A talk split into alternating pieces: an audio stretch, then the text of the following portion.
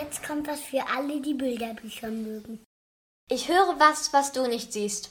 Der Bilderbuch-Podcast mit Lena und Gerd.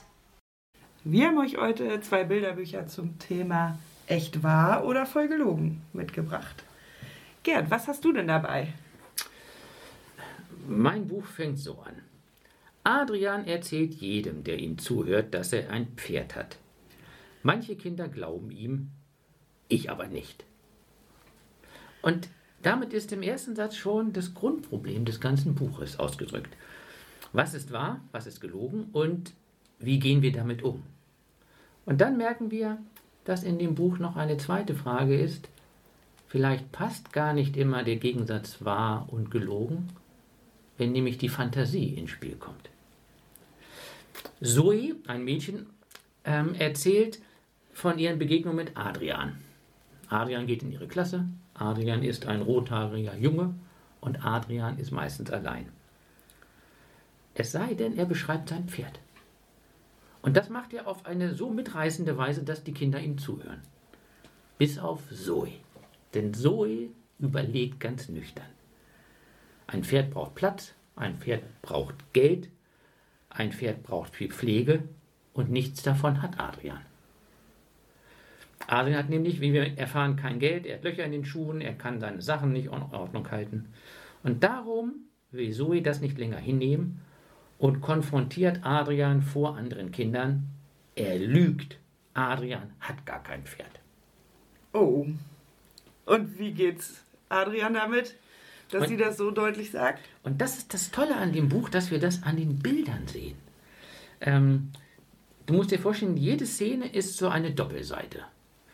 Und mit viel weißer Fläche auch, sodass wir uns auf bestimmte Dinge konzentrieren können. Und hier hängt Zoe am Klettergerüst mit dem Kopf nach unten. Adrian ist in einigem Abstand und wir sehen an seiner Körperhaltung, wie ihn dieser Satz trifft. Mhm. Und auf der vorigen Seite hat er nämlich noch auf dem Boden in, mit Kreide ein riesen tolles Pferd gemalt. Und das ist jetzt verschwunden. Also auf dem Bild sehen wir, wie das alles weg ist und Adrian richtig in sich zusammenknickt. Und, und so ergänzen sich in dem, in dem Buch Bild und Text auf wirklich wunderbare Weise. Die Bilder nehmen die Stimmung auf, mal zurückhaltend und mal mit kräftigen Farben. Also ich glaube, ich habe noch nie so viel dunkles Rot und Violett gesehen und dachte, das ist nicht unbedingt harmonisch. Ja, und das sehen wir, wenn wir in eine fremde Umgebung kommen in dem Buch.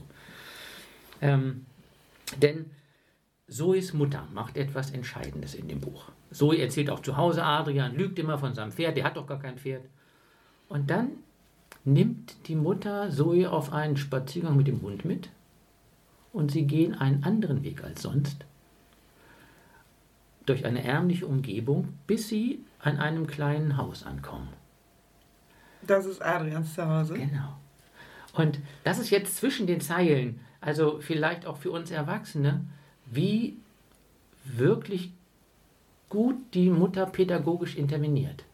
Sie nimmt nicht die Seite von ihrer Tochter an sagt, ach, nun stelle ich nicht so an und Adrian und so. Und sie sagt auch nicht, doch, doch, Adrian hat ein sondern sie ermöglicht ihr ein eigenes Entdecken. So, und so kommen die denn an. Ähm, ähm, der Hund findet Adrian gleich toll und Adrian den Hund auch. Zoe ist noch ein bisschen verhalten wahrscheinlich.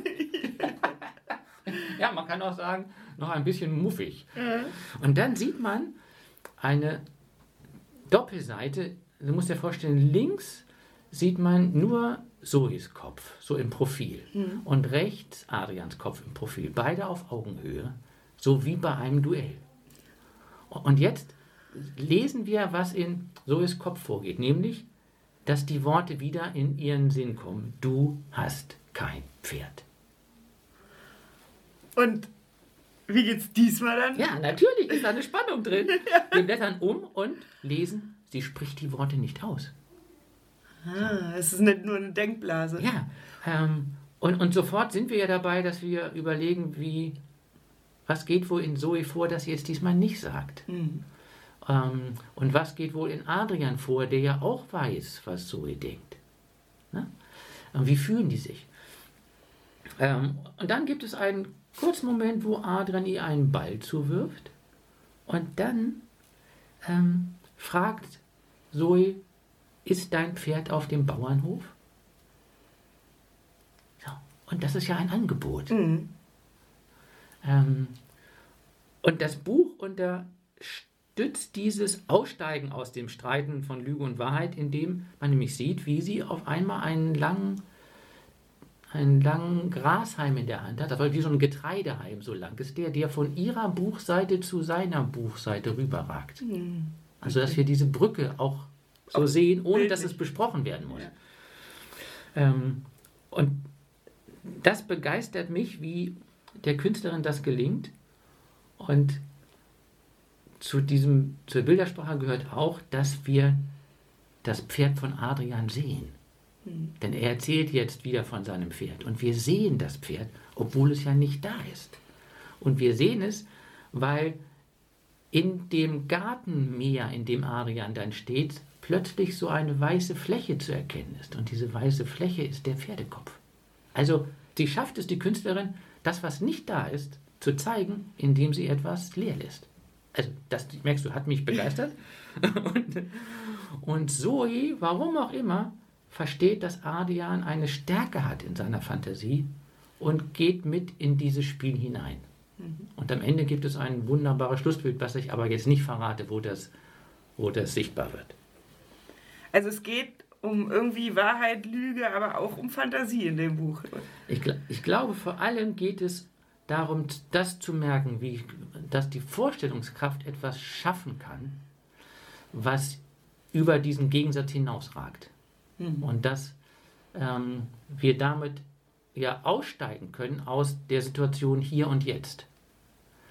Ähm, das ist im Grunde ja die, ne, die Stärke von Fantasie. Das wäre jetzt auch schon eine, eine eigene Frage. Da kommen wir nachher nochmal drauf vielleicht. Äh, Es geht um die Kraft der Fantasie und um das Mitgefühl, würde ich sagen, weil Zoe ja ihr Verhalten verändert und auf, auf dadurch etwas möglich macht in einem neuen Kontakt. Wenn du es jetzt in der Kita ähm, vorlesen würdest, das Buch, oder in der Schule, ähm, was würdest du dann damit machen? Also natürlich bietet sich an, dass man, dass man im Vorfeld und im Umfeld dieses Buches auch selbst mit Fantasiereisen arbeitet, um diese Vorstellungskraft auch selbst spüren zu lassen. Und natürlich könnte man das noch an das Buch andocken, wenn du dir eine Fantasiereise vorstellst, auf der die Kinder ein besonderes Tier entdecken. Und du das dann aber so einführst, dass die Kinder sich das Tier selbst denken. Und am Ende begegnet ihnen dieses Tier und kommt ihnen näher. Und danach erzählen wir uns von den Tieren, die wir gesehen haben. Ähm, und natürlich würden wir, nein, das weiß ich gar nicht, in der Schule, in der Kita würden wir auch wirklich mit Straßenkreide mal arbeiten, weil das Buch einem das so zuspielt. Oder äh, Puste-Tusche-Bilder. Und dann entdecken, was diese Formen sein könnten. Ne, so wie wir in den Wolken ja Dinge entdecken können. Ähm, und eine letzte Idee, ähm, wenn ein Kind einem anderen ein unsichtbares Geschenk überreichen darf, ähm, dann kommt es ja mit irgendetwas Unsichtbarem an, was groß oder klein ist, und das beschenkte Kind darf es dann auspacken und beschreibt dann, was es bekommen hat. Und schon hat man, ja, die. So. Ähm, also da geht es ganz viel um die, um die Fantasie ähm, sichtbar und bespielbar zu machen. Und wenn man den religiösen Faden suchen will, ähm, natürlich ist Fantasie die Hoffnungskraft, aus der Situation auszusteigen. Und es gibt zum Beispiel einen Satz bei Jesaja, den könnte auch Adrian gesagt haben. Denn ihr sollt in Freuden ausziehen und im Frieden geleitet werden. Berge und Hügel sollen vor euch frohlocken mit Jauchzen und alle Bäume auf dem Felde in die Hände klatschen. Ja, natürlich klatschen Bäume nicht in die Hände, aber die Veränderung wird sichtbar und das ist ein besseres Leben. Und Jesu Gleichnisse sind Fantasiegeschichten. So kommt man dann auf die Frage, was ist Fantasie, wie unterscheidet sich das von Lügen, wann soll man das konfrontieren, wann nicht. Und dann wäre man bei einem Buch, das lauter solche Fragen stellt. Ja, da wäre man wirklich absolut bei meinem Buch. Ich habe nämlich das Buch Echt wahr mitgebracht, was von Antje Damm ähm, geschrieben wurde. Und in diesem Buch geht es tatsächlich um, um solche Fragen wie, was ist eigentlich Wahrheit, was ist Lüge, ähm, wann muss man immer die Wahrheit sagen, gibt es auch Notlügen, all diese Fragen ähm, werden aufgegriffen. Aber das Buch ist eigentlich ähm, sogar noch ein, ähm, also es ist keine Bildergeschichte wie, wie jetzt bei dir oder keine Bilderbuchgeschichte, sondern es greift eben diese einzelnen Fragen auf. Aber es greift zum Beispiel auch große Lügengeschichten äh, aus der Geschichte auf. Ähm, da wird zum Beispiel ähm, geschrieben, ein großer Lügner. Es gibt in der Geschichte auch große Lügner. Ihre Lügen hatten oft weitreichende Folgen für die Menschheit. Der Mann auf dem Bild, ganz links, ist Walter Ulbricht. Er war der Staatschef der DDR. Am 15. Juni 1961 sagte Herr Ulbricht in einer Rede, niemand hat die Absicht, eine Mauer zu errichten. Später gab er den Befehl zum Bau der Mauer selbst. Und dann wurde sie eben errichtet und hat Deutschland geteilt, das steht eben da kurz drin. Also solche äh, Phänomene werden eben auch aufgegriffen. Es wird aber auch ähm, auf Forschungen eingegangen, zum Beispiel was Aristoteles rausgefunden hat über Lügen. Ähm, es gibt ganz viele Sprichwörter äh, zum Thema. Also zum Beispiel hier eins ähm, aus China, ein Sprichwort. Wer die Wahrheit sagt, braucht ein schnelles Pferd. Ja. also es geht immer wieder um Wahrheit und Lüge in ganz vielen Facetten. Und ähm, deswegen würde ich auch sagen, dass das Buch ähm, bedingt für die Kita geeignet ist ähm, und für die Grundschule auch eher, um zusammen daran zu arbeiten. Also die Texte sind ganz kurz, die könnten die Kinder theoretisch auch selbst erlesen, auch schon in der Grundschule. Ähm, und es sind einfache Hauptsätze und so weiter. Aber ich glaube, es bedarf eben ähm, doch relativ vieler ähm, Gespräche über diese einzelnen Fragen. Und wenn ich in der Kita arbeiten würde, Mhm. würde ich ähm, versuchen, mir die Fragen rauszusuchen und irgendwie mit einem Klebchen zu markieren und Ja. die einzelnen Fragen mit den Kindern ins Gespräch zu bringen. Ja. Sodass man dann in so ein theologisch-philosophisches Gespräch kommen könnte. Ähm, ja, die, die verschiedenen Kontexte werden übrigens in dem Buch mit ganz verschiedenen Bildern ähm, präsentiert. Also es gibt zum einen Illustrationen, die Ja. ähm, kindlicher Art, also ne, aussehen, als wenn sie eben von Kindern gezeichnet sind. Dann gibt es ähm, Grafiken, zum Beispiel geht es auch um optische Täuschung, ist das Wahrheit oder Lüge? Ähm, da sind dann eben Grafiken geme- gewählt. Es gibt aber auch Fotos und es gibt auch ähm, Gemälde oder Kunstgegenstände, die abgebildet sind. Also es passt ähm, zu der Vielfalt, Ja. die das Buch bietet, passen auch die vielfältigen Bilder ähm, ganz besonders gut. Wir, wenn wir ähm, gerade mit Kindern ja über das Thema Lüge und Wahrheit sprechen oder dass Dinge nicht so sind oder doch so sind, wie Kinder sie erzählen, dann denken wir auch manchmal, wie ist es eigentlich in der Entwicklung der Kinder? Also ab wann sind sie in der Lage oder was ähm, führt dazu, dass Kinder manchmal eher die Wahrheit oder manchmal Dinge sagen, von denen wir meinen, das kann nicht so stimmen? Ja, genau. Also entwicklungspsychologisch können Kinder eigentlich ab zwei Jahren schon ungefähr anfangen zu schummeln oder also so Dinge so zu drehen, dass sie für sie eben gut sind. Das ähm, können sie dann schon. Also es heißt ja eigentlich immer betrunken und Kinder sagen immer die Wahrheit. Das ist nicht immer so. Ähm, also die können das schon ähm, bewusst einsetzen. Aber es gibt eben auch ähm, Entwicklungs- oder in der, in, dem, in der Hirnforschung diese Erkenntnisse, dass Kinder manchmal Dinge, die sie als sehr stark emotional belastend wahrnehmen, also zum Beispiel einen Autounfall, den sie selber sehen, oder ein Haus, was brennt, dass sie das manchmal so wahrnehmen, als ob ihnen das selber passiert wäre. Sie speichern das auf der gleichen Ebene ab und geben, also und erzählen dann manchmal im Morgenkreis, ähm, gestern hatte ich einen Autounfall und man selber ist dann ganz verwundert und denkt, Hä, aber davon habe ich ja gar nichts gelesen oder gehört. Ähm, und die Kinder, für die Kinder ist das aber wirklich die Wahrheit, die sie im Moment erleben, ähm, weil es sie emotional so belastet hat. Also da muss man ein bisschen schauen, dass Kinder auch nicht zu leicht als Lügner dargestellt werden, Mhm. die dann sowas eben preisgeben, weil es eigentlich ähm, ein Zeichen dafür ist, dass sie einen Verarbeitungsbedarf haben Mhm. zu dieser Thematik. Und das können sie noch nicht gut unterscheiden, weil, Ja, okay. wo sie da die Wahrheit oder die Lüge haben. Ja, genau. Aber zurück äh, zum Buch. Also wenn ich das in der Schule oder in der Kita machen würde, habe ich ja eben schon gesagt, könnte man sehr gut bei den Fragen anknüpfen, dass man äh, die raus, also muss man immer die Wahrheit sagen. Ja. Dann kommt in dem Buch eine Geschichte von einem Jungen, ähm, der in der ähm, Zeit der Nazi-Herrschaft gefragt Ja. wird, bist du Jude? Und er sagt nein und darum überlebt Ja. er. Also mit da, so kann man mit den Kindern Ja. natürlich ins Gespräch kommen. Ähm, man kann aber auch nochmal darüber sprechen, warum es eigentlich gut ist, wenn man doch mehrheitlich die Wahrheit sagt. Ja. Ähm, da gibt es dann ein schönes äh, Sprichwort aus der Türkei dazu in dem Buch auch wieder zu finden. Ähm, nämlich das Sprichwort, es brannte des Lügners Haus, doch keiner glaubte ihm. Ja. Und ähm, ja, so würde ich also einzelne Stichpunkte eben mit den Kindern besprechen. Aber ich finde auch das Spiel ähm, Zwei Wahrheiten, eine Lüge. Äh, das kann man auch Ah, toll mit den ja. Kindern spielen, weil sie sich dadurch nochmal besser kennenlernen Ja. und äh, rausfinden sollen, also wenn ich was über mich erzähle, was ist denn wahr, was ist das äh, Gelogene.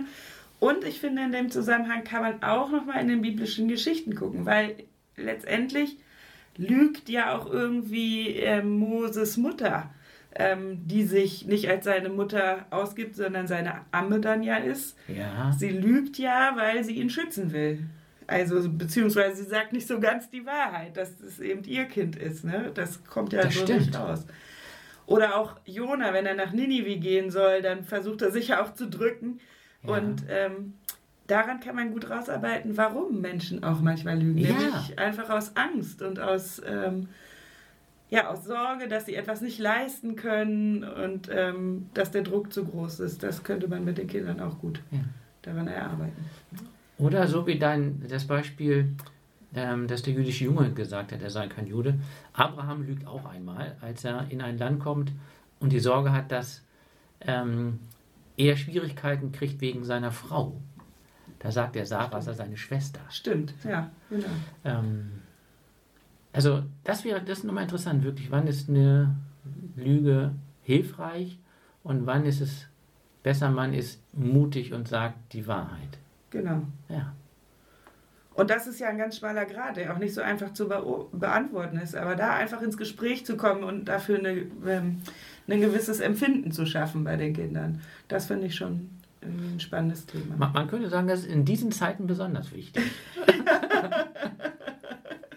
Das stimmt. Aber im Zuge meiner Recherchen habe ich noch eins rausgefunden, was ich dir unbedingt erzählen wollte. Kennst du das, wenn Kinder sagen, äh, ich schwöre und dann aber hinter dem Rücken so die, die Finger kreuzen, weil sie das nicht Nein, das habe ich nie gemacht. Das habe ich nie gemacht. Das ist ja so ein typisches Kita-Grundschul-Kinderalter, wo man das macht. Und ich habe rausgefunden, wofür das steht. Oh. Das Bild wird nämlich in meinem Buch auch benutzt, deswegen bin ich darauf gestoßen. Ähm, und zwar soll dieses Kreuzen der Finger ähm, nämlich eigentlich an ein Kreuzzeichen erinnern und daran, dass man, obwohl man jetzt gerade nicht die Wahrheit sagt, trotzdem von Gott beschützt werden möchte. Und deswegen äh, macht man dieses gekreuzte Okay. Fingersymbol. das Ja, interessant. fand ich auch eine interessante Sache. Ja, das waren unsere zwei Bücher für heute. Einmal, Adrian hat gar kein Pferd von Marcy Campbell und von Luiken Corinna mit den Illustrationen. Und ich habe mitgebracht Echt wahr von Antje Damm. Wie immer findet ihr die Angaben auf unserer Homepage www.rpi-lockum.de. Tschüss, bis zum nächsten Mal.